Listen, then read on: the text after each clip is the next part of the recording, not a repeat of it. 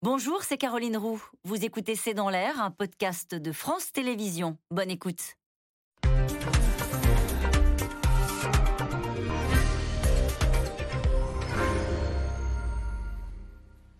Bonsoir à toutes et à tous. La variole du singe ne cesse de progresser en France comme à l'étranger. L'OMS, l'Organisation mondiale de la santé, a déclenché son niveau d'alerte maximal. De même, faut-il craindre une probable huitième vague du Covid à l'automne? Des épidémies très contagieuses, on le sait, dans un contexte d'hôpital à genoux face au manque de personnel et à l'afflux de patients. Nombre de services d'urgence ont établi des filtres pour en limiter l'accès et réorienter les malades. Des malades qui peinent à obtenir des rendez-vous chez le médecin, ce qui génère de la frustration, avec même parfois malheureusement des actes de violence. Bref, c'est tout notre système de soins qui se retrouve en grande tension.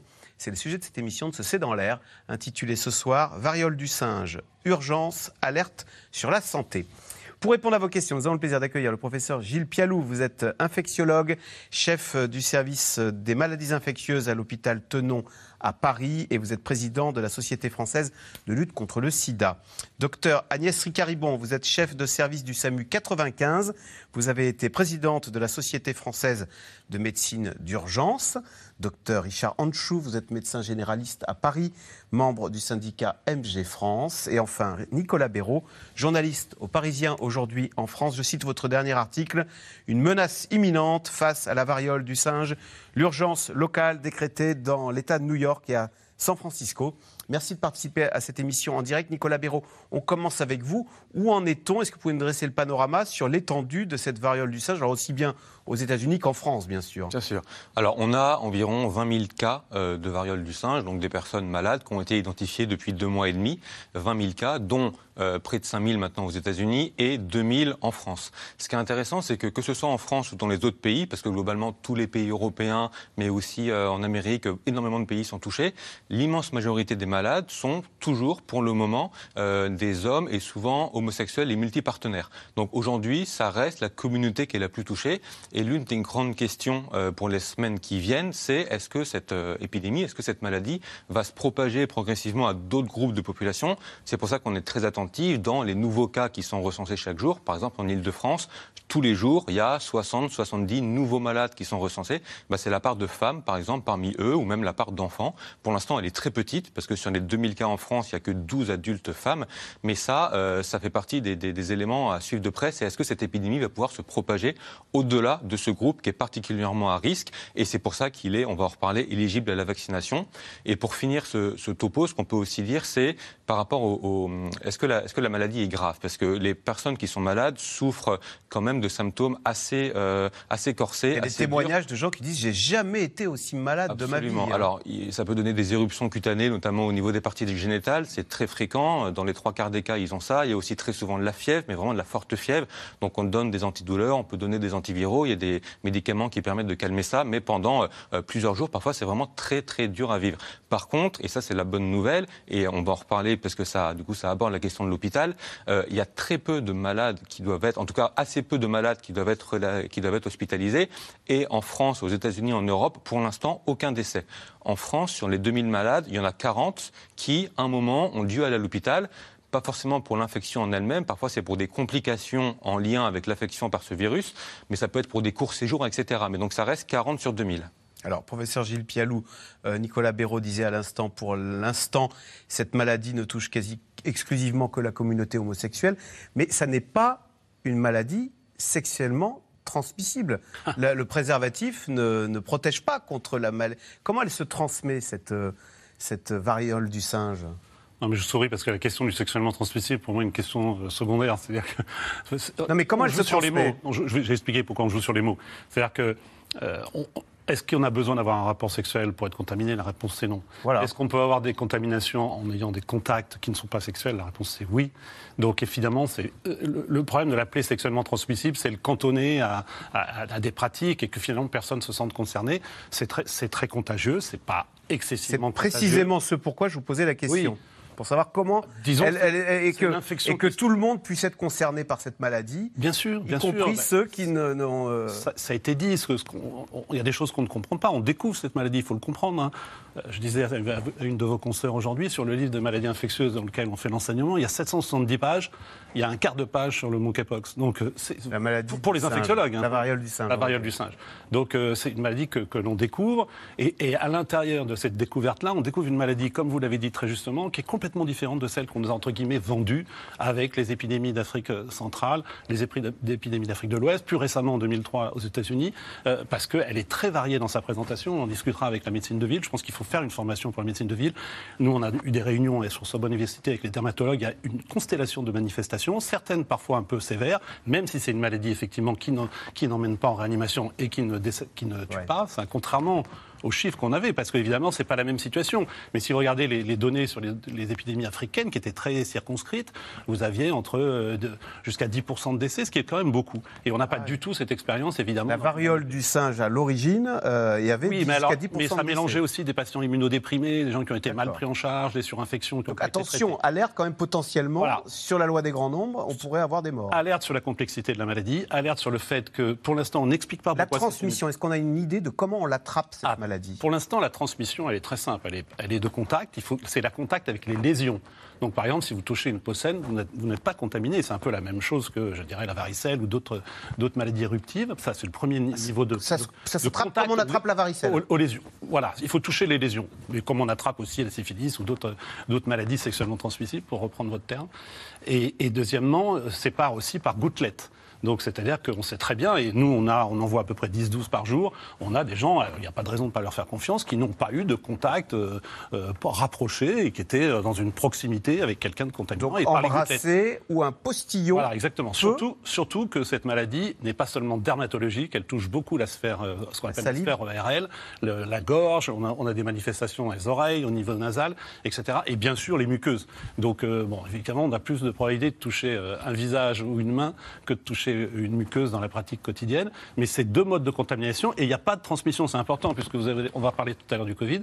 On n'a pas démontré qu'il y avait une transmission par les aérosols, qui évidemment complexifie considérablement le, Donc en gros, un, vous savez, vous avez appris ce que c'est que le R0, le facteur de transmission, combien de gens sont contaminés. On est tous devenus des épidémiologistes en herbe. Je hein. sais, on en a même parlé sur ce plateau-là, mais bon là, on est plutôt dans un 30, c'est-à-dire une personne, 3, enfin 13 13 contaminés pour 10. Ah, on est à plus de 1, donc la maladie est en phase d'expansion. Bah, bah il y a une expansion qui. Enfin, c'est pas exponentiel au sens. Euh, D'accord. Euh, de, mais il y a une alerte sur, le, sur la façon dont les cas augmentent très significativement. Docteur Richard Anchou, vous avez été confronté à des euh, patients atteints de la variole du singe dans votre cabinet? Dans mon cabinet, je n'en ai pas eu, mais les chiffres étant ce qu'ils sont, 2000 cas en France, 50 000 médecins généralistes, il y a, pour, chaque médecin, il y a peu 60% en Ile-de-France oui.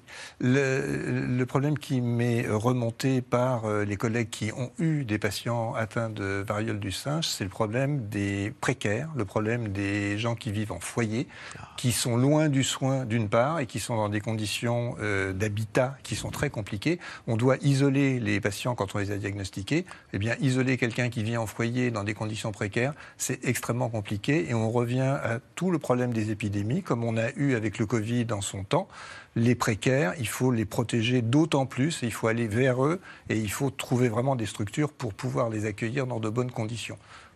Alors, quand on appelle. Est-ce que c'est un souci, euh, docteur Ricard-Ribon, pour vous, au 15, que de se dire attention, euh, potentiellement, euh, la personne qui me téléphone a peut-être la variole du singe, donc il faut que je sois en mesure de le détecter?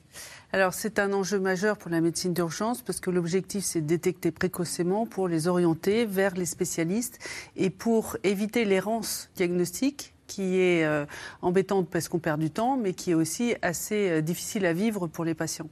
Donc, euh, Comment il y a on un détecte alors? Alors, il y a la fièvre, il y a la fatigue extrême, il y a les douleurs musculaires, mais qui sont des symptômes assez classiques de, de toute infection virale. Donc, après, il y a les personnes à risque. on espère en fait qu'ils ils vont nous donner les informations, parce que vous imaginez bien qu'on ne va pas poser des questions sur les, pratiques sexuelles à chaque fois qu'on a quelqu'un qui appelle pour la fièvre. Ah, vous ne le faites pas, ouais. bah, Non, aux urgences, aux urgences pour des patients qui ont euh, le, profil et les, patients qui sont à risque, euh, on va poser ces questions. Mais au 15, on a énormément d'appels. Euh, dans mon SAMU, c'est 750 dossiers par jour, dont beaucoup sont de la fièvre, sont des symptômes des maux de tête, sont de la fatigue. Donc, vous faites un, bilan clinique et non pas, vous ne profilez pas les personnes qui vous appellent. Non, mais c'est vraiment l'enjeu de la médecine d'urgence, c'est d'essayer de, de les repérer pour bien les orienter, euh, pour éviter justement l'errance diagnostique. Et il y a l'enjeu aux 15 et il y a l'enjeu aux urgences. Parce qu'effectivement, il faut les isoler ah et euh, s'assurer que va y avoir euh, le contact tracing pour, pour la vaccination justement des proches. Alors, l'épidémie de variole du singe est décrétée comme une urgence de santé publique internationale par l'Organisation mondiale de la santé. Elle continue sa progression en France. Hein, hier, près de 2000 cas avaient été recensés sur le territoire national. Sujet de Barbara Steck avec Marion Huguet et Michel Bouilly. Depuis son ouverture mardi, ce centre de vaccination contre la variole du singe à Paris est pris d'assaut. Du coup, le vaccin, ça se passe en deux injections. Première injection qu'on fait ici, prochaine, euh, dans, à partir de 28 jours après la, première dose. Les rendez-vous s'enchaînent. En trois jours, 300 personnes ont été vaccinées. La première fois que j'ai essayé de prendre rendez-vous, il y, en avait, il y avait des centres, mais ils n'avaient pas, ils pas de rendez-vous. Ou alors je pense qu'ils doivent en remettre tous les jours, mais ils sont très vite pris. Et c'est juste, j'ai un ami qui a partagé sur Instagram euh, euh, un, bah, le centre qui venait d'ouvrir et qui avait des, trucs libres. Mais je crois que dans deux heures après, je crois qu'ils avaient déjà tout leur euh, rendez-vous complet. Oui, je me sens concerné parce que je fais partie des publics à risque aujourd'hui, euh, qui sont les hommes ayant des rapports sexuels avec des hommes. Et ça peut toucher tout le monde, mais aujourd'hui, l'épidémie, elle sévit plutôt dans ce milieu-là. Donc j'ai préféré me faire vacciner. La vaccination est proposée aux populations les plus exposées au virus. 250 000 personnes seraient concernées. Depuis mi-mai, la variole du singe, aussi appelée monkeypox, gagne du terrain. La maladie n'est pas particulièrement grave, mais douloureuse. La fièvre et l'apparition de lésions cutanées sont les principaux symptômes. Elle se transmet par contact rapproché, peau à peau ou par un échange de salive. Si les hospitalisations sont rares, le virus est très contagieux. Aujourd'hui, 78 pays sont concernés, avec plus de 18 000 cas confirmés. Face à cette flambée, l'OMS déclenche son plus haut niveau d'alerte. Nous sommes en présence d'une épidémie qui s'est propagée rapidement dans le monde entier par de nouveaux modes de transmission dont nous ne savons pas grand-chose. Pour toutes ces raisons, j'ai décidé que l'épidémie mondiale de variole du singe représente une urgence de santé publique de portée internationale. Aux États-Unis, les retards pris pour la vaccination font polémique. À New York, la communauté homosexuelle se mobilise. Avec plus de 1250 cas, la ville est l'épicentre américain de l'épidémie.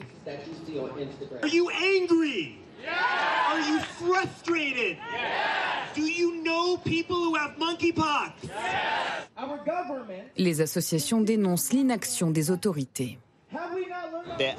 Leur action montre qu'ils ne sont pas prêts à accélérer les dépistages, qu'ils ne sont pas prêts à accélérer la distribution des vaccins, qu'ils ne sont pas prêts à accélérer le traitement de cette épidémie qui semble toucher principalement les hommes gays et bi. Lorsqu'il n'y a pas d'accès facile aux vaccins, lorsqu'il n'y a pas d'informations claires sur la santé publique, la maladie se propage dans la communauté encore plus. Et elle va commencer à se répandre au-delà de notre communauté. Et c'est ça le problème. En France, les mêmes critiques se font entendre. 1955 cas sont recensés et à l'Assemblée nationale des députés hausse le ton. Combien de contaminations peuvent être évitées grâce à des diagnostics plus rapides? Comme pour la crise Covid, on croit revivre le même film Des départements sont privés de vaccins. On bataille pour obtenir un rendez-vous de vaccination ou de dépistage. Les associations vous recommandent de distribuer les doses aux généralistes et aux pharmaciens. Vous devez le faire. Mais aujourd'hui, le stock de vaccins reste inconnu. La question de la disponibilité des doses inquiète. Ce qui est incompatible. La question des stocks de vaccins est évidemment fondamentale. Il y aurait un million de stocks euh, aux États-Unis. Euh, les, Allemands euh, ont acheté 240 000 doses. Vous nous avez dit tout à l'heure que le déstockage aurait lieu autant que nécessaire. Mais ça ne répond pas à la question du stock. Quel est le stock aujourd'hui? Le stock est effectivement secret défense. Pourquoi? Parce que la variole est reconnue, comme une arme biologique. On sait qu'elle pourrait être utilisée en termes de conflit. Et donc, cela fait partie des, des stocks de réserve de l'État. Il y a un stock très conséquent. Voilà. Mais effectivement, on ne peut pas donner de chiffres. Officiellement, 42 000 doses ont été déstockées et au total, 7 000 personnes ont déjà été vaccinées. Professeur Gilles Pialou, je rappelle que vous êtes président euh, de la Société française de lutte contre le sida. Est-ce que ça vous rappelle un peu d'ailleurs la façon dont on appréhende cette maladie? Ça vous rappelle la façon dont on parlait du sida au début des années 80 en disant, au fond, c'est une affaire qui ne touche que la communauté euh, homosexuelle? Du début du sida. Rappelez-vous le cancer gay, etc. Euh, ça, c'est la première chose. Deuxièmement, les associations qui sont quand même montées au créneau pour donner un peu de transparence, même si c'est secret défense, pour savoir où sont les doses, comment on les a, comment on Alors ça, c'est pour les vaccins. Pour les vaccins, oui. Et puis surtout de l'accès au dépistage. Ça a été dit dans votre sujet très justement. Euh, donc euh, la, Haute Autorité de Santé a demandé que les, que les tests soient remboursés par l'assurance maladie. C'est des combats qu'on connaît. Et puis il faut des campagnes. Et, on est dans une situation, je suis obligé de faire un petit peu de politique, on est dans une situation complexe.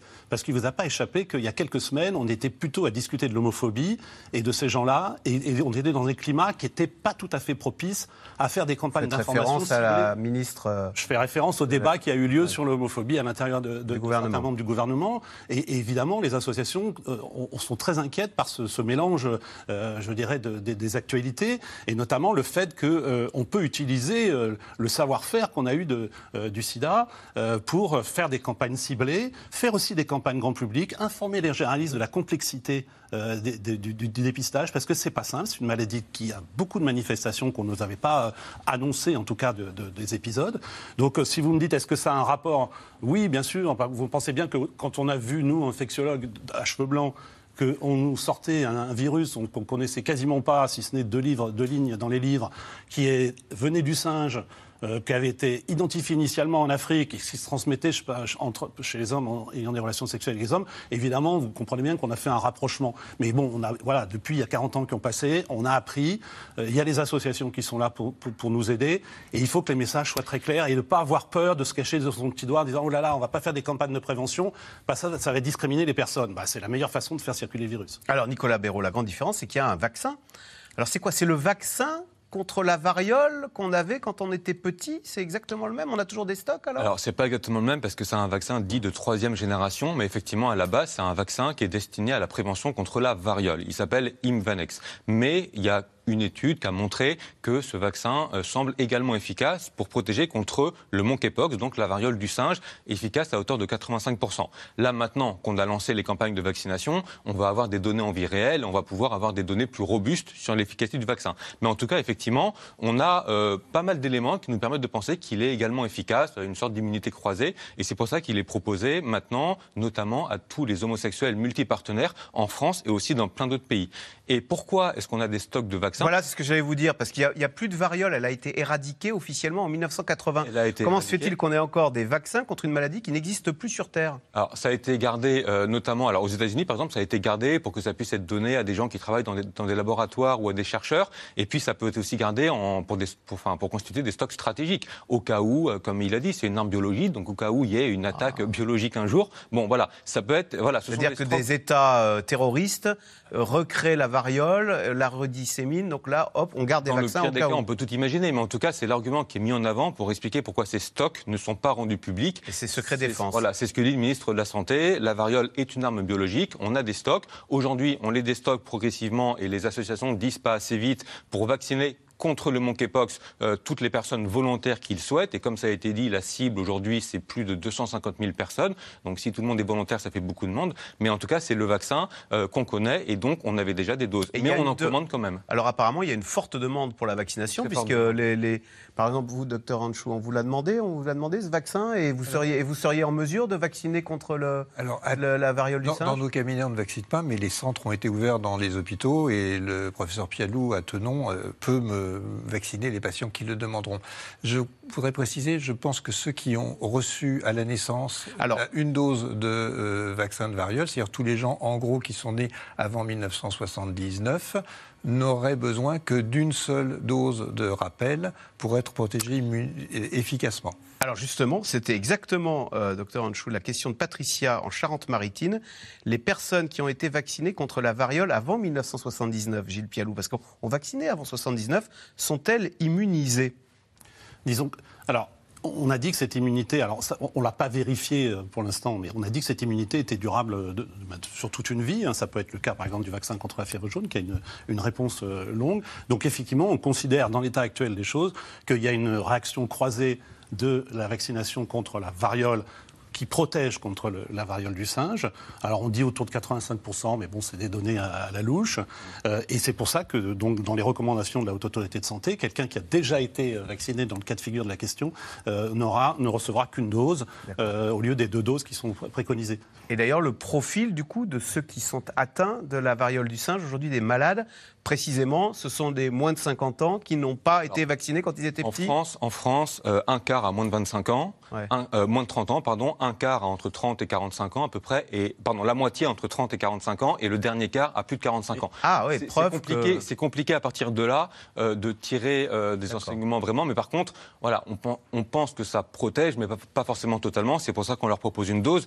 Et d'ailleurs, quand le ministre de la Santé hier, il fait un tweet pour dire il y a plus de 11 000 personnes qui sont vaccinées il faut faire attention parce qu'en réalité, il y a plus de 11 000 personnes qui ont reçu au moins une première dose, sauf que la majorité d'entre elles n'ont pas été vaccinées contre la variole. Donc, pour être vraiment ah. protégées, elles ont besoin au moins 28 jours plus tard d'une deuxième dose. Et c'est 14 jours après la deuxième dose. C'est un peu comme le Covid. Hein. Vous savez, il y a deux doses et c'est quelques jours après la deuxième qu'on est le plus protégé possible. Bah, c'est pareil pour ce vaccin. D'accord, donc quand on est vacciné, il faut attendre un mois et demi hein, pour commencer à avoir une vraie immunité. C'est pour ça qu'on recommande pendant ce temps-là euh, de continuer à respecter les gestes, barrières. Et c'est aussi pour ça qu'il y a beaucoup de gens qui veulent se faire vacciner maintenant pour être le plus protégé possible dans un mois, un mois et demi. Ok. On parle de l'autre épidémie. Je peux, rajouter juste un, mot qui est important, c'est que ce, vaccin, il est proposé pas seulement aux, hommes qui ont des relations sexuelles avec des hommes, ils sont aussi aux gens qui sont en situation de prostitution euh, et, qui ont du multipartenariat. Et puis il faut expliquer quand même aux gens qui nous, qui nous regardent, c'est que sur le terrain, on ne vérifie pas les critères. Vous voyez ce que je veux dire? C'est-à-dire bah, que vous n'avez pas de... C'est déclaratif, vous ne pouvez pas vérifier que quelqu'un est, multipartenaire, que quelqu'un est en situation de prostitution. Non, mais c'est important. Dire. Ça veut dire que... Pourquoi je vous dis ça? C'est pas du tout pour dire aux gens, allez-y et faites semblant que... Ce que je veux dire, c'est que quand on dit il y a 250 000 personnes à vacciner, on n'en sait rien en fait, on n'en sait strictement rien. Il y a aussi les cas contacts. Mais, mais pourquoi, pourquoi la communauté Parce qu'il y a les soignants en plus, il y a les soignants. Beaucoup de mes soignants veulent se faire vacciner parce qu'à force de voir 10-12 euh, bon, euh, canari, euh, bon, Cox, pardon, par, enfin, euh, variole, du, variole singe, du singe, par, jour, il y, y, a un risque qui, qui, qui Pox, c'est variole en anglais. Hein. Oui, exactement. Donc ça, c'est un point important. Et la deuxième, c'est qu'il faut, faut méfier de l'effet loupe.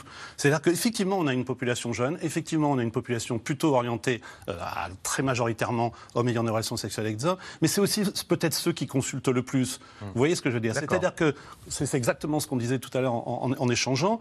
Euh, les personnes qui n'ont pas accès à Doctolib, les personnes qui sont précaires, les personnes qui n'ont pas eu cette information, parce que ce n'est pas une maladie qui envoie à l'hôpital. Et puis il faut savoir qu'on n'a pas de traitement spécifique pour l'instant à leur proposer. Donc, il est on peut l'avoir et ne rien dire. Je, pense que les chiffres sous-estiment totalement la transmission de cette, de cette, maladie qui reste évidemment bénigne, mais qui, qui, à mon avis, diffuse beaucoup. On parle du Covid? Docteur Richard Anchou, alors le, vous ne pouvez pas vacciner contre la variole du singe. Est-ce que le Covid, vous continuez Est-ce qu'il y a toujours des demandes pour vacciner Je vaccine. Toujours je vaccine, je vaccine. Parce qu'on a l'impression que ça a disparu des écrans radars. J'ai deux flacons aujourd'hui, j'ai fait 14 doses de, de vaccin. Euh, j'en fais toutes les semaines, euh, une, un ou deux flacons. Je demande à tous mes patients de plus de 60 ans, je demande aux soignants, je demande à tous les gens qui ont des pathologies et qui risquent encore de terminer à l'hôpital ou en réanimation parce que c'est pas fini. Et tous les jours, j'ai des patients qui me téléphonent en disant je l'ai eu, bah, finalement je l'ai eu, docteur. Et euh, oui, vacciner la quatrième dose chez les gens les plus fragiles. J'ai encore fait tout à l'heure une deuxième dose à un jeune qui n'avait pas fait sa deuxième dose. Euh, Le profil de ceux qui veulent se faire vacciner? Ce sont des, grands-parents qui veulent passer les vacances tranquilles le, avec... le, profil de ceux qui répondent à ma euh, proposition d'être vaccinés, parce que c'est ah. rarement... Il y, a quelques demandes spontanées, mais c'est tous les patients qui viennent au cabinet, et nous sommes euh, avant les vacances, donc toutes les pathologies chroniques, les diabétiques, les hypertendus, les personnes âgées polypathologiques viennent, et je leur dis, vous êtes... On fait le quatrième dose Oui, et je bloque. Leur réaction quand vous leur dites, parce qu'on parle... Oh bah oui oui, ah bah oui, docteur. Alors, il y a la majorité, c'est oh bah oui, allons-y. Et puis quelques-uns disent oh bah non, mais ça a disparu, mais j'ai pas envie, mais non.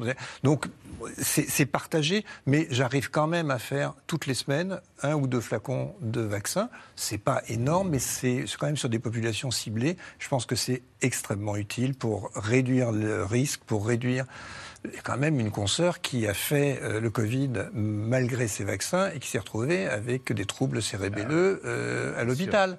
Donc euh, on a 60 ans, on est fragile même quand on est prestigieux. Docteur Icaribon, est-ce que vous avez encore des appels concernant le Covid? Écoutez, j'avais perdu l'habitude, j'ai regardé les derniers chiffres, on est à alors là, on est très à l'aise hein, sur cette épidémie, tant on en a parlé. On est à 55 000 contaminations au jour. Je me souviens que c'était un chiffre. Déclaré. Euh, oui, déclaré, en plus. Hein. À une autre époque, on aurait fait la une des journaux. Hein. C'est que ça reste important. On a toujours euh, pas mal d'appels. Euh, c'est pas tout à fait la même maladie quand même qu'en première vague, puisqu'on n'a pas les atteintes de destruction pulmonaire qu'on avait. Mais par contre, euh, par rapport à Omicron initial, ils sont très fatigués. Euh, il y a euh, des pathologies, je dirais plutôt ORL que, que pulmonaires. Ah d'accord, donc ça attaque la gorge, les oreilles, otite. Voilà. Et ça dure un peu plus longtemps. D'accord. Euh, par contre, ça impacte beaucoup moins les hôpitaux, il y a moins d'hospitalisation et, et, ça n'impacte pas ou très peu les réanimations, sauf chez les personnes fragiles. Mais c'est vrai qu'au SAMU, on a pas mal d'appels. On a quelques transports qui est un des indicateurs que l'on suit de, façon, de, près parce que c'est l'indicateur de saturation, en fait, euh, d'impact hospitalier. Euh, c'est plutôt en diminution, là, hein, euh, par rapport à, mi-juillet. Donc, c'est, on est plutôt plus serein sur l'ère du Covid qu'avant. alors, Nicolas Béraud, ça c'est la septième vague qui est en phase descendante. Alors, qu'est-ce qu'on va attendre la huitième vague à l'automne, qui va et qui pourrait d'ailleurs avoir un variant euh, beaucoup plus euh, redoutable aussi? Alors euh, là, effectivement, on a passé il y a deux semaines le pic de la septième vague. On est monté à 130 000 cas positifs par jour, quand même 1500 patients qui chaque jour, des patients Covid qui chaque jour allaient à l'hôpital. Donc là, comme ça a été dit, depuis deux semaines, ça baisse, ça baisse assez vite, donc tant mieux, ça va soulager un petit peu les hôpitaux. Et alors, tous les épidémiologistes, tous les scientifiques qu'on interroge, et même le ministre de la Santé, disent oui, il y aura une huitième vague et probablement une neuvième, euh, parce qu'on se rend compte que ce virus, ben, à intervalles réguliers, il entraîne comme ça des vagues de contamination et aussi d'hospitalisation, mais on espère de moins en moins fortes. Et la question, pour l'instant, donc il y aura une huitième vague, la question c'est avec quel variant? Est-ce que ce sera à nouveau ce variant, euh, le fameux Omicron BA.5. Est-ce que ce sera un autre variant appartenant à cette grande famille Omicron? Là, on parle d'un variant qui est un peu abusivement surnommé Centaure, mais qui se diffuse notamment en Inde. On ne sait pas trop s'il est capable de prendre le pouvoir sur les autres. Est-ce que ce sera un variant qui n'a rien à voir avec Omicron? C'est une hypothèse qui n'est pas du tout exclue. Et puis, euh, les scientifiques mettent aussi en garde parce qu'ils disent, pour l'instant, avec Omicron, on, peut se bercer dans l'illusion qu'avec euh, les nouveaux variants, ils seront toujours de plus en plus transmissibles, mais de moins en moins virulents les scientifiques disent attention, euh, c'est pas parce qu'on ça a été comme ça une fois que ça va l'être forcément la ah. prochaine fois. Donc voilà, il n'y a pas d'alarmisme particulier, mais simplement de la prudence, de la prévention, et c'est pour ça que même s'il n'y a plus de port du masque obligatoire nulle part, bah, il y a les gestes barrières qui sont toujours recommandés, l'aération qui est toujours recommandée pour limiter les risques de contamination, parce que le virus circule toujours beaucoup, et ça peut entraîner des hospitalisations moins qu'avant, mais aussi des Covid longs ou d'autres complications. Professeur Pialou, comment voyez-vous la façon d'appréhender ce Covid à l'automne, s'il y a une huitième vague, ça fera trois ans hein, euh, qu'on est dedans là. Je pense que c'est une erreur de, raisonner vague par vague. Il faut arrêter avec ça. Hein. Le vivre avec, on ne sait pas ce que ça veut dire. Euh, comme ça a été dit dans le sujet euh, tout à l'heure, enfin dans ce que vous avez dit, c'est difficile de, prévoir. même les gens qui font de la modélisation ont eu du mal à, faire la modélisation de cette septième vague. Hein. Et d'ailleurs, ni l'Institut Pasteur l'équipe de l'INSERM a donné vraiment une modélisation. Donc on n'a pas de modélisation de la huitième vague. Donc déjà, c'est une erreur de, raisonner vague par vague. Il faut raisonner dans une période, je dirais, on-off où on resserre un peu les boulons. Je, suis désolé, je vais reprendre ma casquette de, euh, entre guillemets euh, d'enfermiste, mais je pense qu'il ne faut pas lâcher euh, les mesures barrières entre les vagues. Ça a été une erreur entre la sixième et la septième vague, de lâcher brutalement le 17 mai la prévention. Il faut expliquer, faire des profiter des intervagues pour faire passer des messages de prévention, pour utiliser d'autres outils qu'on a complètement laissé tomber, la circulation dans les eaux usées, par exemple, qui est un très bon marqueur avant, bien avant le remplissage de l'hospitalisation, évidemment, bien avant le remplissage de la réanimation. Et puis, euh, voilà, c'est compliqué aussi. On n'a pas installé une. Vous avez encore des patients Covid en réanimation à l'hôpital Tenon? Moi, je, le dis souvent, depuis juillet 2020, je n'ai jamais été à zéro. Ah ouais. Dans mon service. Et, et l'AREA, je pense qu'ils sont impatients. Donc effectivement, on n'a pas, ça, ça s'est pas rempli. Mais c'est en plus de ce qu'on vit euh, dans l'été. Donc on n'est pas, on se passerait bien de ces, de, ces, épisodes. Et je pense qu'il faut utiliser les, périodes d'accalmie pour faire passer des messages de réflexe euh, à l'asiatique, si je puis dire, de prévention dès lors que, que, ça remonte. Et comme vous avez dit, 55 000, c'est pas rien. Le nombre de décès, on n'en parle même plus. Et le taux de positivité, je vous le donne, il est à 29 c'est beaucoup. Ça veut dire que 29% des tests qui sont pratiquement ah positifs. Quand on fait un test, une fois sur trois, il revient positif. Voilà, c'est pas parce qu'on n'en parle pas qu'il se rien. Et je pense qu'il y a énormément de gens qui ne se testent pas puisque euh, l'inquiétude globale est passée. Euh, et pour le port du masque, euh, tous les jours, j'ai des patients qui arrivent dans mon cabinet et qui n'avaient pas le masque dans la salle d'attente et qui disent, en arrivant dans mon bureau, oh, je vais mettre le masque. Je dis, c'est pas dans mon bureau qu'il faut mettre le masque, c'est dans la salle d'attente. C'est là où on se, on se socialise, c'est là où on va des gens fragiles, parce que j'ai d'autres patients fragiles. Le double masque, chacun le sien, est quand même une protection bien supérieure à un seul masque. C'est vrai que les pharmaciens disent voir arriver des, des Français, des patients. Euh, je voudrais faire un autotest, j'ai probablement le Covid, sans masque. Sans masque. D'ailleurs, sur le masque, avec la fin de l'état d'urgence sanitaire, le masque obligatoire à l'hôpital, c'était l'un des derniers lieux où il y avait toujours le masque obligatoire, il va disparaître. Et le gouvernement, on lui a posé la question, est-ce que vous allez demander aux hôpitaux, est-ce que vous allez quand même réimposer une obligation? Ils sont dans la recommandation forte. Par contre, ce qui est intéressant, c'est que beaucoup d'hôpitaux, au cas par cas, la PHP l'a annoncé hier, le CHU de Bordeaux l'a annoncé aujourd'hui, prennent eux la décision, ils en ont le pouvoir d'imposer le masque toujours au personnel, aux visiteurs et aux patients. Vous le mettez, euh, docteur Icaribon Moi, je le, mets, mais je demande à tous les ah praticiens dans les,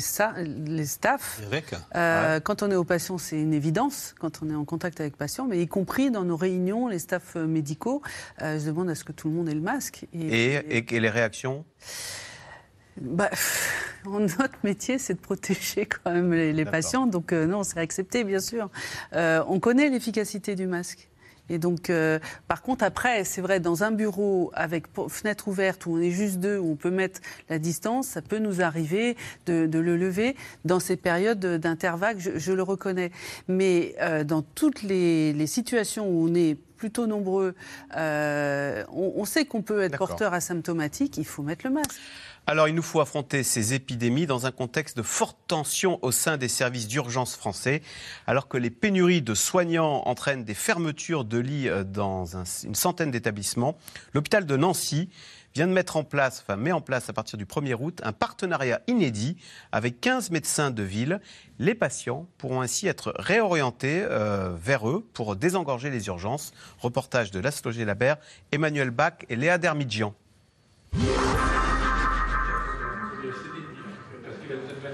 Ce matin, à l'heure de la relève au CHRU de Nancy, la mine des nuits difficiles, de petits yeux, rivés vers les chiffres des admissions. Ouais, non, je pense qu'il faut le garder 24 heures, Elise.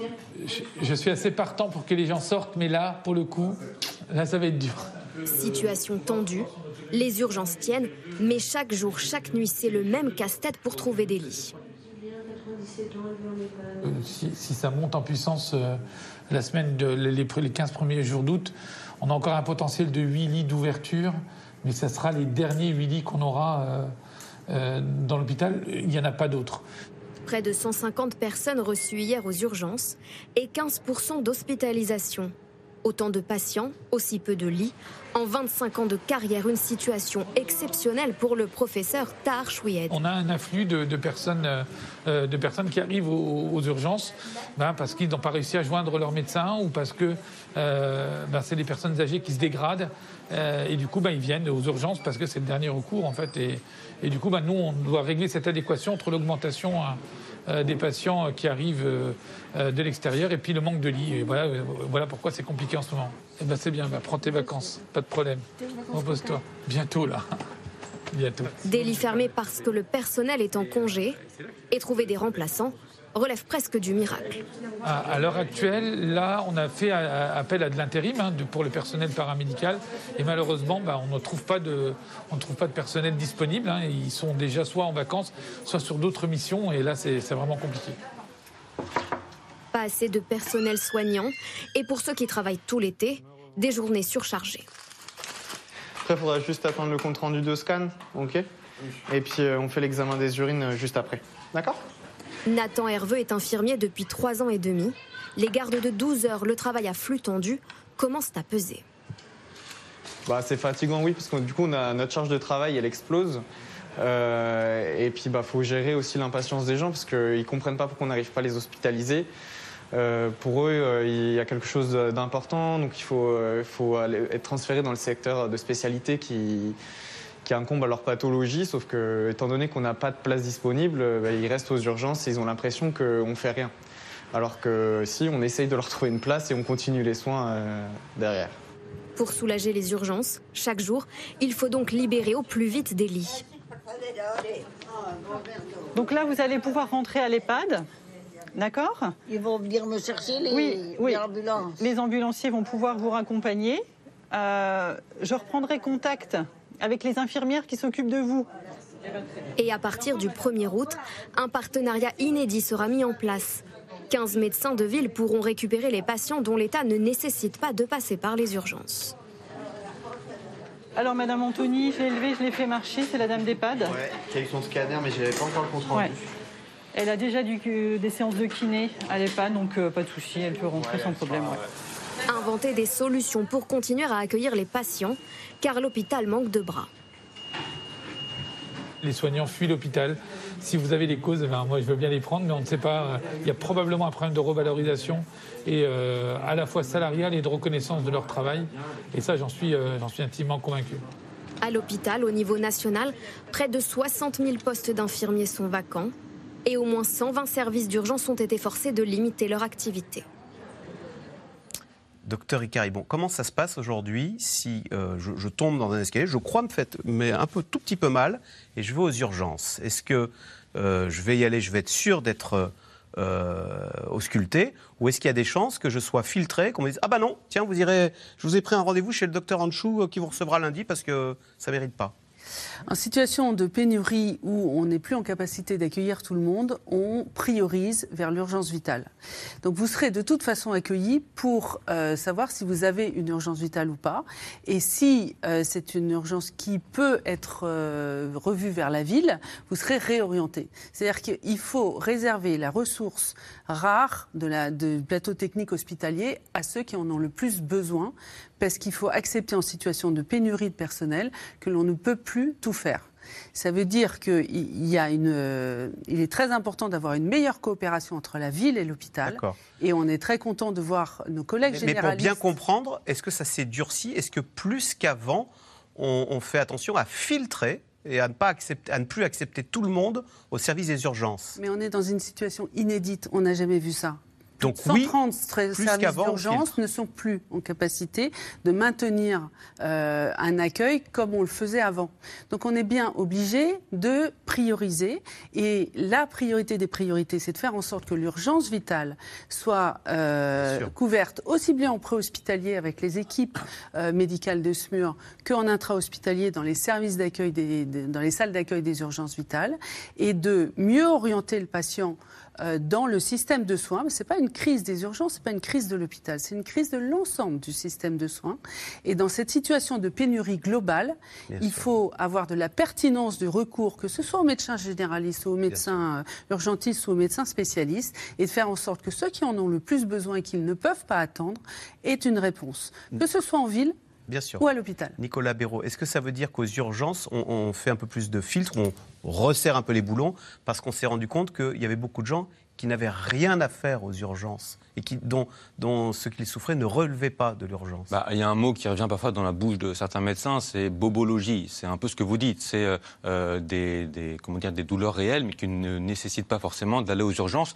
Il y a quelque chose qui, est frappant, c'est quand on regarde la presse locale tous les jours, ou presse par exemple, bah, on voit, hop, dans telle ville, tel CHU ou tel hôpital, bah, il y a par exemple euh, le service d'urgence qui doit fermer, par exemple, la nuit ou, ou le week-end.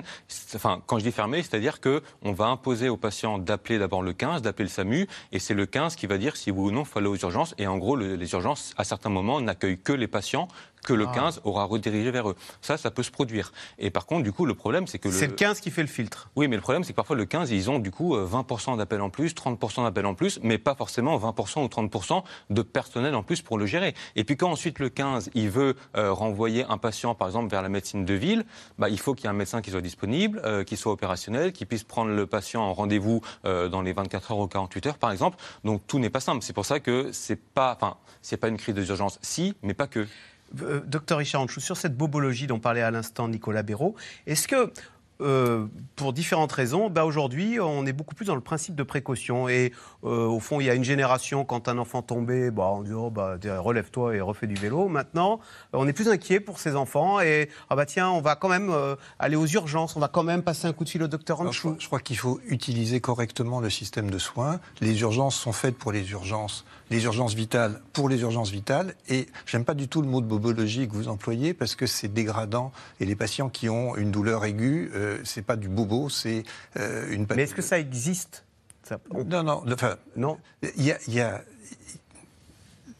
il y a des situations où on a besoin de consulter un médecin, mais où on n'a pas besoin de le voir dans la minute. On appelle ça des soins non programmés. Ils peuvent être vus dans les 48 heures.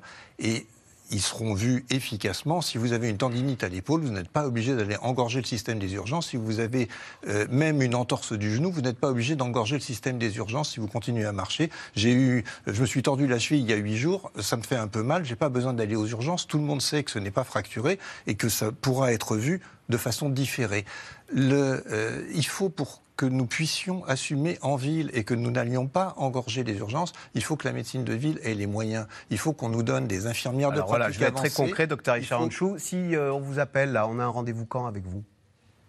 Est-ce que c'est très compliqué d'avoir un rendez-vous chez le médecin? On a vu dans le reportage, n'arrivant pas à avoir un rendez-vous chez le médecin, je vais aux urgences. C'est ça la réalité la, quand même. La plupart des médecins aujourd'hui ont décidé de travailler sur rendez-vous pour travailler dans de bonnes conditions. Euh, les vieux médecins continuent encore, un certain nombre d'entre nous, à travailler sans rendez-vous et à recevoir euh, les patients en tout venant. Mais c'est plus la règle. Mais si on nous donne des infirmières de pratique avancée, si on nous donne des assistantes cabinets médicaux qui existent, qui sont dans la loi, à ce moment-là, nous aurons la capacité d'accueillir plus de patients. Il faut qu'on puisse voir de façon correcte tous les patients chroniques. C'est des patients chroniques avec des facteurs de risque multiples qui terminent aux urgences et qui embolisent ces services. Si nous pouvons éviter qu'un patient euh, bascule en insuffisance cardiaque parce qu'on l'aura vu à temps et parce qu'on lui aura donné le régime approprié, si on peut voir ces patients avant qu'ils ne se dégradent, avec les moyens efficaces en ville, eh bien, les hôpitaux seront soulagés. Bien sûr. Professeur Gilles Pialou, alors je parlais pas tant des généralistes, mais des spécialistes. On sait que de temps en temps, pour des dermatos, dans certaines villes, il y a quoi Il faut attendre un an ou deux hein, pour avoir un rendez-vous euh, avec un dermato. Est-ce que du coup, vous, vous récupérez ensuite des patients qui, faute d'avoir vu à temps un dermato, etc., se retrouvent avec des pathologies très graves. Euh, et, et, cette désorganisation de soins, elle mène à ce qu'on appelle des, chances, à des pertes de chance. Oui, c'est un sujet de fond, et puis je rejoins ce, que, ce, que, ce qui a été dit tout à l'heure. Le, problème des urgences, euh, bon, c'est très bien qu'on règle le problème des urgences, mais c'est, moi, comme je dis, c'est le canari de la mine. Je vais vous répondre sur la question, mais c'est-à-dire que c'est l'oiseau qui va euh, détecter les vapeurs toxiques de l'hôpital, alors que le problème, c'est l'amont, donc effectivement, comme dit votre successeur, ça ne peut pas être open bar, les urgences ne peuvent pas continuer à, prendre toute la misère du monde, ça c'est une première chose. Et puis il y, a le problème de, l'aval. Moi je suis un service d'aval, c'est-à-dire qu'en infectiologie, 85% de mes lits sont remplis par les, patients qui viennent des urgences. Donc si, si je ferme, ce qui est le cas d'ailleurs, si je ferme 3 lits, 6 lits, j'impacte directement. Faute de personnel Faute de personnel, bien sûr. Donc il y a deux problèmes. Il y a un, c'est pour ça que un afflux de patients et de moins en moins de médecins. C'est pour ça que de prendre le problème des urgences comme un problème euh, à part. Mais il est révélateur. Ça n'a pas de sens. Ça pas de sens. C'est vraiment le problème de la chaîne de santé, euh, du désert médical à l'arrivée des urgences et à la culture, effectivement, comme vous dites, des gens qui pas forcément un bobo, mais qui ont, dès, qu'ils ont une pathologie, surtout dans les pathologies qui ne sont pas couvertes par les spécialités qui sont débordées, je pense aux pédiatres, je pense aux, gynécos, dermatos, etc., et, puis dans des régions. Et puis après, le problème de l'aval, le service qui ferme avec des lits euh, à cause du manque de personnel, et l'aval de l'aval, c'est-à-dire les lits de suite, où vous avez là aussi manque de personnel, manque d'assistante sociale pour faire sortir les malades. Donc ça, c'est un continuum. Donc vous pouvez régler le problème des urgences, c'est très bien pour les urgences il y a un problème global et qui ne date pas euh, des cinq dernières années. C'est un problème qui date d'il y a 15-20 ans. Sur ma question, là, vous récupérez des patients en vous disant c'est quand même bien dommage que dans telle ville, il n'y ait pas eu un médecin qui ait pu traiter à temps. Parce que du coup, moi, je vous retrouve dans mon hôpital à gérer des, dégâts, bien, sûr. Mais en plus, comme vous le savez, il y a le Covid qui est passé par là. Et que vous savez que le Covid est une énorme machine à, faire retarder les diagnostics. On sait très bien, ça a été comptabilisé, on l'a fait à la Société française de lutte contre le sida pour ce qui est du dépistage. On a perdu, par exemple, pour donner un chiffre, entre 950 000 à peu près tests de dépistage qui n'ont pas été faits à cause de la crise du Covid. Mais c'est pareil pour le dépistage du cancer du sein, c'est pareil pour le dépistage du cancer colique. Tout ça a été euh, impacté négativement par la crise du Covid. Donc on n'a pas les moyens de faire ce rattrapage. Et après, on discutera du tri, mais je, pense qu'effectivement, l'hôpital public, et je suis content de cette phrase en disant qu'on n'a jamais été dans une situation comme ça. Docteur Icaribon, pour les patients que nous sommes, le manque de personnel à l'hôpital, ça veut dire quoi? Ça veut dire euh, qu'on me laisse sur un brancard, euh, que l'opération que je devrais faire en août, bah, on la fera peut-être en 2023 s'il y a de la place Mais oui, on n'est plus en capacité de tout faire. Alors il y a quand même un message très important. Moi, je suis pareil, j'aime pas le terme de bobologie parce que c'est souvent de l'urgence ressentie. Et si je prends l'exemple de la palpitation, ça peut être une crise d'angoisse ne justifiant pas les urgences, comme ça peut être une embolie pulmonaire ou un trouble du rythme cardiaque grave. Donc il faut que ces patients, on ne peut pas demander aux patients de définir lui-même sa gravité. Donc il faut, c'est pour ça qu'on incite à, appeler euh, le, médecin traitant aux journées quand il n'y a pas de signe qui inquiète et à appeler le 15 avant de se déplacer aux urgences, parce que la gravité, c'est nous qui allons la déterminer sur une probabilité par rapport aux questions que l'on pose. Euh, mais la problématique est, est, très bien exprimée, c'est euh, euh, majeur des urgences, c'est les patients en attente d'hospitalisation qui sont dans les couloirs. Et, ça, c'est ce qu'on appelle la maltraitance brancard. Et on sait, la littérature internationale est très claire là-dessus, c'est plus 9 à plus 30% de mortalité sur les patients à J3, les patients hospitalisés. Donc c'est quelque chose qu'il faut prendre à bras le corps. C'est qu'on ne peut pas l'occulter professeur Pialou, tout à l'heure, il y avait une autre question téléspectateur, une personne qui se demandait, je vais, je vais la retrouver, euh, est-ce qu'on va terminer comme aux États-Unis où on va faire du tri euh, pour accéder à l'hôpital euh, et on va vous, voilà, va-t-on, c'est ça, Francis dans les Elle est un peu provocante cette question, mais va-t-on bientôt faire un tri à l'hôpital en faisant payer les soins comme aux États-Unis? Est-ce que si on, on, y prend garde, c'est vers ce genre de système qu'on risque de terminer? Elle est provocante par la deuxième partie, c'est-à-dire que est-ce que c'est une réponse à la situation actuelle de l'hôpital euh, de, de, faire payer les gens? La réponse c'est non, on n'est pas dans cette culture. Mais on va aller vers le tri, comment il va se faire le, tri, mais, attendez, le tri, il existe. C'est ça qu'il faut expliquer. Moi, j'ai participé à une table ronde qui m'a euh, rappelé vraiment des souvenirs d'il y a 20 ans. Vous parliez de la lutte contre le sida. J'ai participé avec 30 associations d'usagers qui vont des greffés de moelle aux, greffés, aux insuffisants rénaux, euh, aux cancéreux, aux maladies génétiques, à la maladie de Charcot, etc. J'ai participé à, à, une réunion Zoom parce qu'ils veulent trouver des moyens de se faire entendre. Parce qu'effectivement, vous avez vu les activistes de la lutte contre le sida, ils ont 30 ans d'expérience et ils savent comment on fait de l'activisme. D'accord. Mais, mais, le greffé de moelle ou sa famille ou ses parents, il ne sait pas comment agir sur, l'opinion publique et, et, qui a un levier. Parce que tant que les usagers s'apercevront pas que quand on a 12 blocs opératoires, je prends un exemple d'un hôpital que je connais, 12 blocs opératoires, vous en avez 8 d'ouverts et 4 de fermés, parce que vous n'avez pas en face ce qu'on appelle les IPOD, les infirmières de bloc opératoire, vous faites du tri. Par, définition, vous faites du tri. Parce que vous opérez sur 8, sur 8 blocs ce que vous devriez faire sur 12. C'est exactement l'exemple qui était donné tout à l'heure. C'est qu'il y a des greffes qui vont être différées de 3 mois et, des associations ont commencé à faire une comptabilité qui n'existe pas. Une comptabilité de ces délais euh, pour, des, pour des interventions qui ne sont pas des petites interventions. C'est pas, on n'est pas dans l'entorse de la cheville de tout à l'heure, même si ça peut faire très mal. Vous voyez ce que je veux dire Donc le tri, il existe. C'est une utilisation du mot qui, qui, qui, qui fait peur, mais le tri existe. Il existe parce qu'il y a effectivement un déficit de, de, lits ouverts d'aval, un déficit de urgence et une augmentation des brancards, ça a été très bien dit, et le fait qu'effectivement, il y a un empêchement par, par manque de moyens et de personnel pour, pour avoir, répondre à la, à la demande des, des, malades, et notamment des maladies chroniques, ce qui accessoirement fait 15 millions de personnes en France. Alors la situation se dégrade aussi dans les cabinets médicaux, des menaces, des coups volontaires, des insultes. D'après un rapport du Conseil de l'ordre, les violences à l'encontre des médecins sont en constante augmentation. Sujet de Juliette Perrault avec Emmanuel Bach et Nicolas Baudry-Lasson. C'était il y a deux mois. À l'issue d'une consultation, Sylvie Caillard, médecin généraliste, refuse de délivrer un certificat médical à un patient. Il m'a tapé sur l'épaule, j'ai tourné sur moi-même.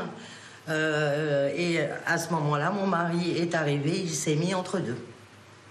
Et lui, il a eu un coup de boule.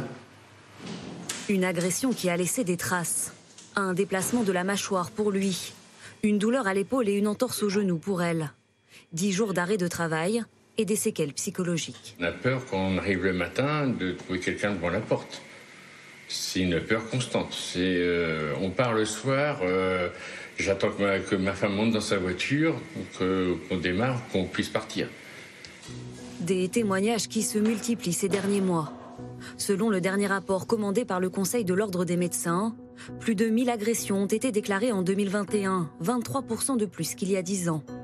Des agressions verbales en majorité. Les agressions physiques représentent 9% des cas signalés. Actuellement, il y a une tension au niveau des, consultations pour différentes raisons. Il y a eu des tensions à cause euh, des vaccinations et du pass sanitaire. Il y a des tensions parce que les patients ont du mal à trouver des rendez-vous. Il y a des tensions parce que les patients n'arrivent pas à avoir forcément ce qu'ils veulent comme prescription. Ce qui se passe vis-à-vis des médecins, c'est à l'image de la société. C'est vrai que le médecin n'est plus ce qu'il a été il y a quelques années, ce qui n'est pas plus mal, mais en tout cas, peut-être que ça amène euh, un moindre respect. Un phénomène qui touche aussi les médecins hospitaliers. Madani Galès, 30 ans de métier, se souvient d'une agression vécue dans un établissement en Martinique un anti-vax euh, voulait euh, donc euh, se présenter aux urgences, il ne voulait pas faire son test PCR. Et ce patient, dont d'autres patients, devant mes collègues, a tout, simplement dit ben voilà, en même temps, ce sont des Arabes de docteurs qui viennent de métropole et qui nous interdisent d'être soignés. Voilà. Et ça, c'est extrêmement blessant. Je le garderai en mémoire assez longtemps on emmène ça à la maison et on se demande pourquoi on se lève le matin, le lendemain matin, pour aller travailler. Un mal-être professionnel qui monte. Interrogé à ce sujet, le nouveau ministre de la Santé, François Braun, appelle les praticiens à saisir la justice.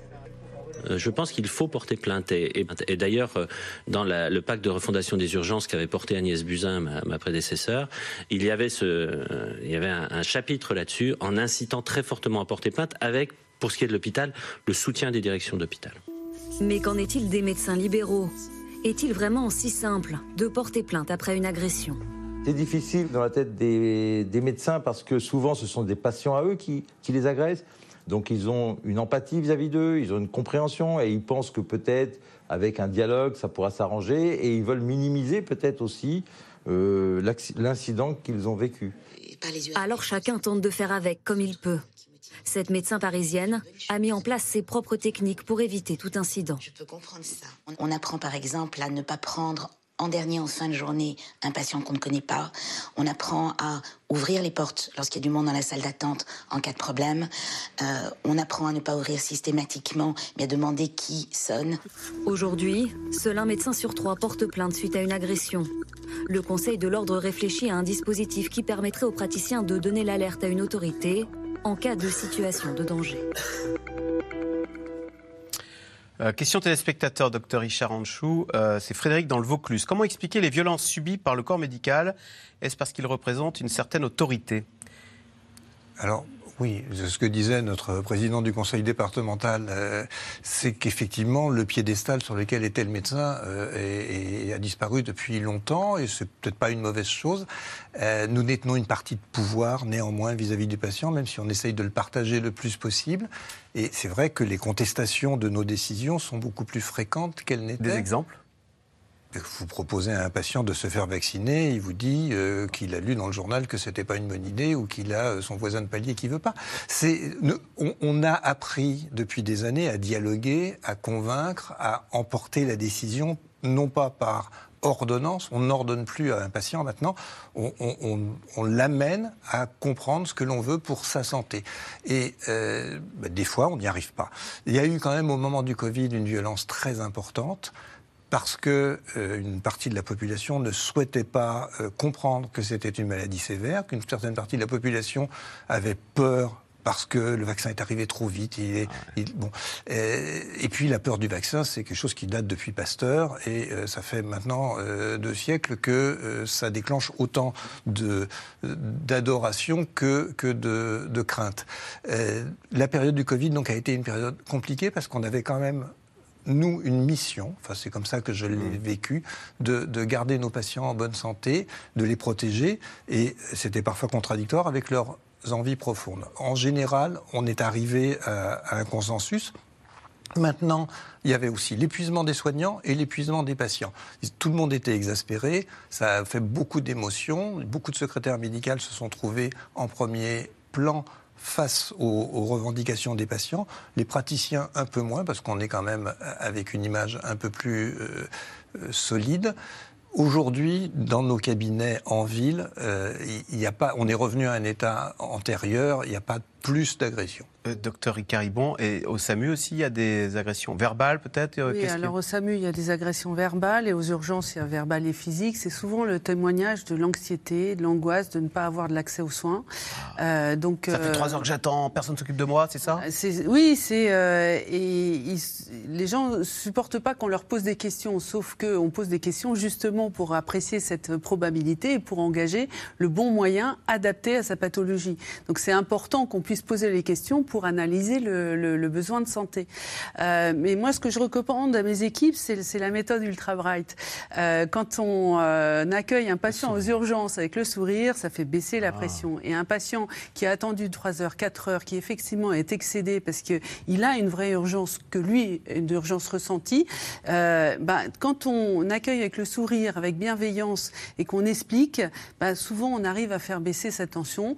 Et aux, au, SAMU, on ne voit pas le, sourire, mais par contre, on le sent dans, dans euh, les techniques de communication. Donc, euh, on, forme nos professionnels à la technique de communication pour justement essayer de faire apaiser. Et puis après, je partage pleinement, hein, c'est euh, réussir à emporter l'adhésion par l'explication didactique et, pédagogique. Et c'est d'ailleurs ce qu'on fait sur ce plateau.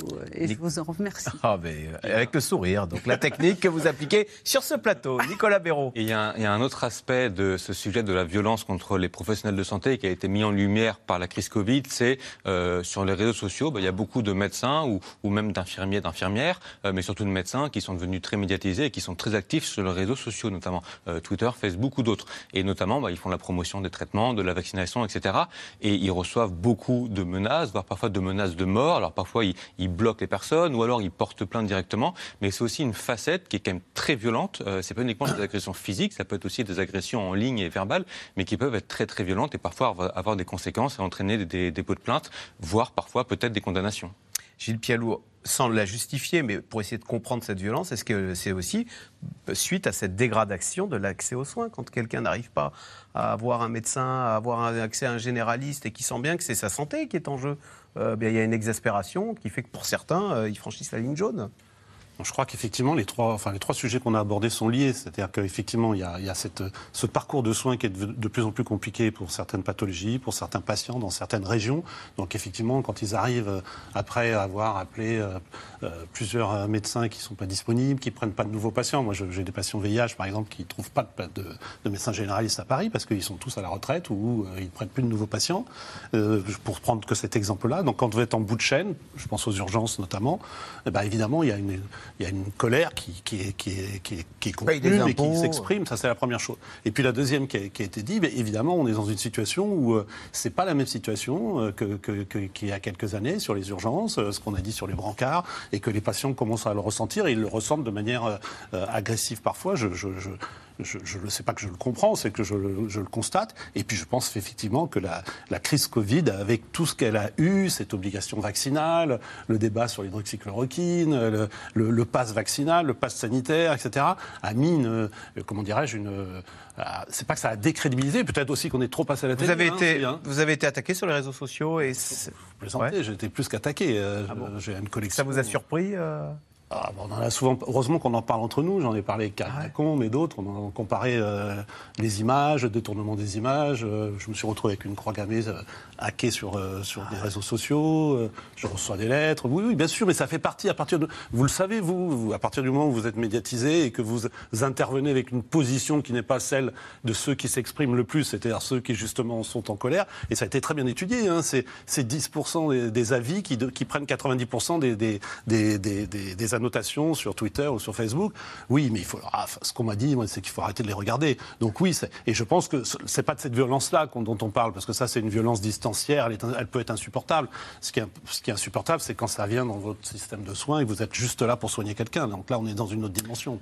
Allez, tout de suite, on revient à vos questions. Alors, professeur Gilles Pialou, que doit-on faire si on attrape la variole du singe? Alors, pas appeler le 15, contrairement à, ce qui a été dit par les pouvoirs publics au début, parce que c'est pas la peine d'embêter le 15 avec ça. On peut appeler son médecin, on peut appeler un service spécialisé, on peut appeler les, ce qu'on appelle les CGID, les centres de dépistage. Euh, et ça, c'est la première chose.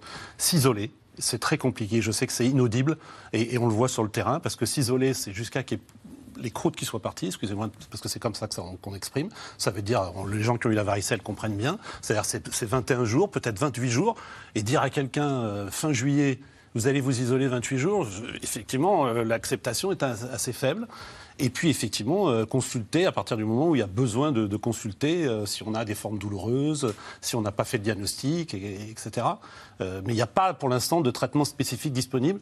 Ce traitement est aussi secret défense, si on peut dire. Enfin, il est, il est dans le. Il y a un vaccin, mais il n'y a pas de traitement. Il y, a, une autorisation de mise sur le marché pour un traitement antiviral, mais qui n'est pas actuellement disponible. D'accord. Euh, Alain, dans l'Aveyron, euh, Nicolas Béraud, où en est le vaccin contre les variants du Covid? Ah bah très bonne question parce que euh, est-ce qu'il y aura de nouveaux rappels proposés à d'autres groupes de population? La réponse à cette question va notamment dépendre de savoir si on a de nouveaux vaccins. Aujourd'hui, ce qu'il faut comprendre, c'est que les vaccins à ARN messager de Pfizer et de Moderna, les deux seuls qui sont administrés aujourd'hui pour les rappels, ils sont basés sur la souche d'origine. Il y a quatre nouveaux potentiel vaccin pour la rentrée. Il y a celui de Pfizer adapté à Omicron, donc on espère qu'il serait plus efficace contre Omicron. Il y a celui de Moderna, pareil, adapté à Omicron, c'est-à-dire que dans la composition du vaccin, ils ont mis une partie euh, de ce variant Omicron. Et puis il y a deux nouveaux vaccins qui sont basés sur une autre technologie, ce qu'on appelle protéines recombinantes, celui de Sanofi et celui de l'espagnol IPRA. Donc il y a ces quatre vaccins qui pourraient être, enfin, commencer à être autorisés en septembre ou en octobre par euh, l'Agence européenne des médicaments et donc ensuite arriver en France. Il y a encore des études qui sont faites. Euh, tous les laboratoires sont en train de travailler. Pfizer et Moderna sont même en train de mettre au point un nouveau vaccin basé sur Omicron, mais sur le dernier Omicron qu'on a, le BA5 et pas le BA1. Donc il y a beaucoup de projets de nouveaux vaccins. On espère en avoir de plus efficaces, euh, on va dire en septembre ou octobre maximum. Euh, docteur Icaribon, question de Paul dans le Cantal. Les vagues de chaleur que connaît actuellement la France participent-elles à l'encombrement des urgences? Alors la réponse est oui, parce qu'on a effectivement des, patients qui sont déshydratés et la déshydratation impacte fait décompenser les pathologies chroniques. Donc euh, oui, on a une augmentation très nette des personnes âgées de plus de 75 ans dans les structures d'urgence, pas tellement en nombre absolu euh, tout confondu, mais on a une augmentation de la proportion de patients euh, âgés qui ont décompensé à l'occasion de, des vagues de chaleur. 2003, c'était 15 000 morts, on a appris, et là, est-ce qu'il y a une mortalité en plus néanmoins? on a, on a beaucoup appris parce que les mesures de prévention, notamment qui sont mises en place par les municipalités, par les CCAS sur le aller vers les personnes âgées isolées marche très bien. Dans les EHPAD, ça marche, ça marche très, très bien. Et on a appris à faire beaucoup de prévention. La problématique, c'est d'une part les personnes âgées qui décompensent à l'occasion de déshydratation, mais il y a aussi tous des publics qui ne se sentent pas en danger et qui, pour le, pour le, pour le coup, le sont. C'est les hypertendus, c'est les patients qui prennent des traitements qui font diurétiques, euh, c'est euh, les diabétiques, c'est ceux qui sont exposés à des sources de chaleur, les boulangers, les pizzaiolos. Euh, et, et je rappelle un point, on a beaucoup de personnes qui sont alcoolisées. La bière désaltère, mais elle n'hydrate pas, elle déshydrate parce qu'elle ah. fait euh, uriner. Et donc, euh, quand on a chaud, c'est mieux de boire de l'eau. Ou si on boit de la bière, il faut prendre une pinte d'eau d'avant et une pinte d'eau après. Voilà, avec la technique Ultra Bright, donc, hein, pour faire passer la, pinte d'eau. Moi, j'avais appris une bière, deux verres d'eau. Alors, Jean, dans l'Essonne, euh, professeur Pialou, quelles sont les précautions à prendre pour éviter d'être infecté par la variole du singe? Bah, ça, rejoint un peu la question de tout à l'heure. comme il y a une transmission euh, par gouttelette, donc à la proximité, dans la définition euh, euh, des autorités de santé, on dit que voilà, à partir du moment où on est à moins de 2 mètres et pendant plus de 3 heures, c'est ça, c'est comme ça la définition, on, est suspect d'avoir été contaminé. Et puis bien sûr, par tout ce qui est contact.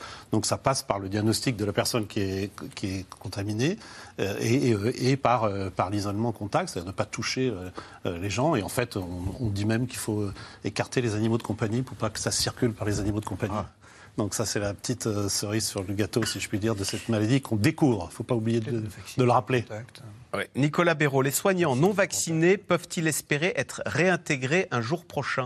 Alors, euh, François Braun, le ministre de la Santé, était contre. Il avait entrouvert la porte en disant si la Haute Autorité de Santé donne son accord, euh, les soignants non vaccinés pourront être réintégrés. Le Parlement et le ministre s'étaient accordés là-dessus dans la nouvelle loi qui va entrer en vigueur en tout début de semaine prochaine. Mais euh, quelques jours à peine après, la Haute Autorité de Santé a dit pour l'instant, on recommande de maintenir cette obligation vaccinale des soignants. L'Académie de médecine s'était prononcée dans le même sens. Le Conseil scientifique s'était prononcé dans le même sens. Donc la porte a été refermée. Et pour l'instant, à court terme, à moyen terme, il n'est pas prévu que ces soignants non vaccinés, qui sont quand même euh, très minoritaires, il hein, faut quand même le rappeler, on n'a pas de chiffres très précis, mais c'est euh, quelques centaines ou quelques milliers de soignants, pour l'instant, ils resteront suspendus.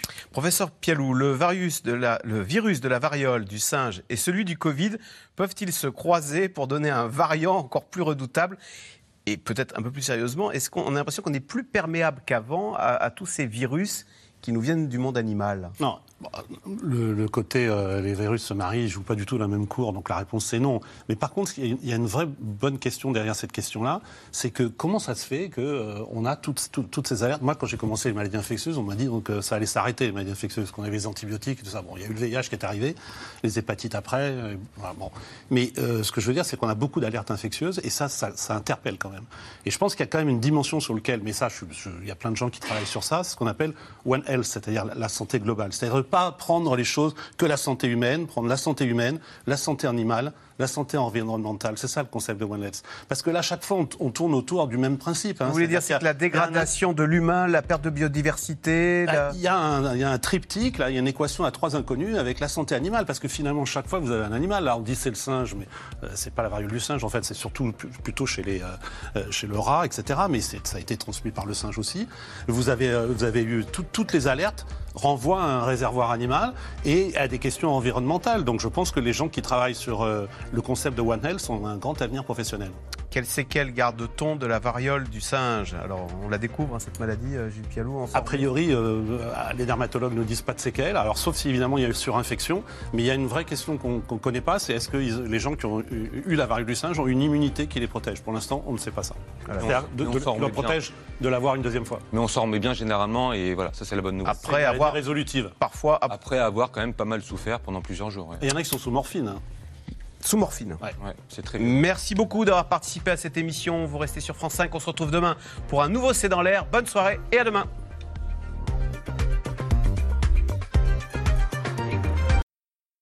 C'était C'est dans l'air, un podcast de France Télévisions. Alors s'il vous a plu, n'hésitez pas à vous abonner. Vous pouvez également retrouver les replays de C'est dans l'air en vidéo sur France.tv.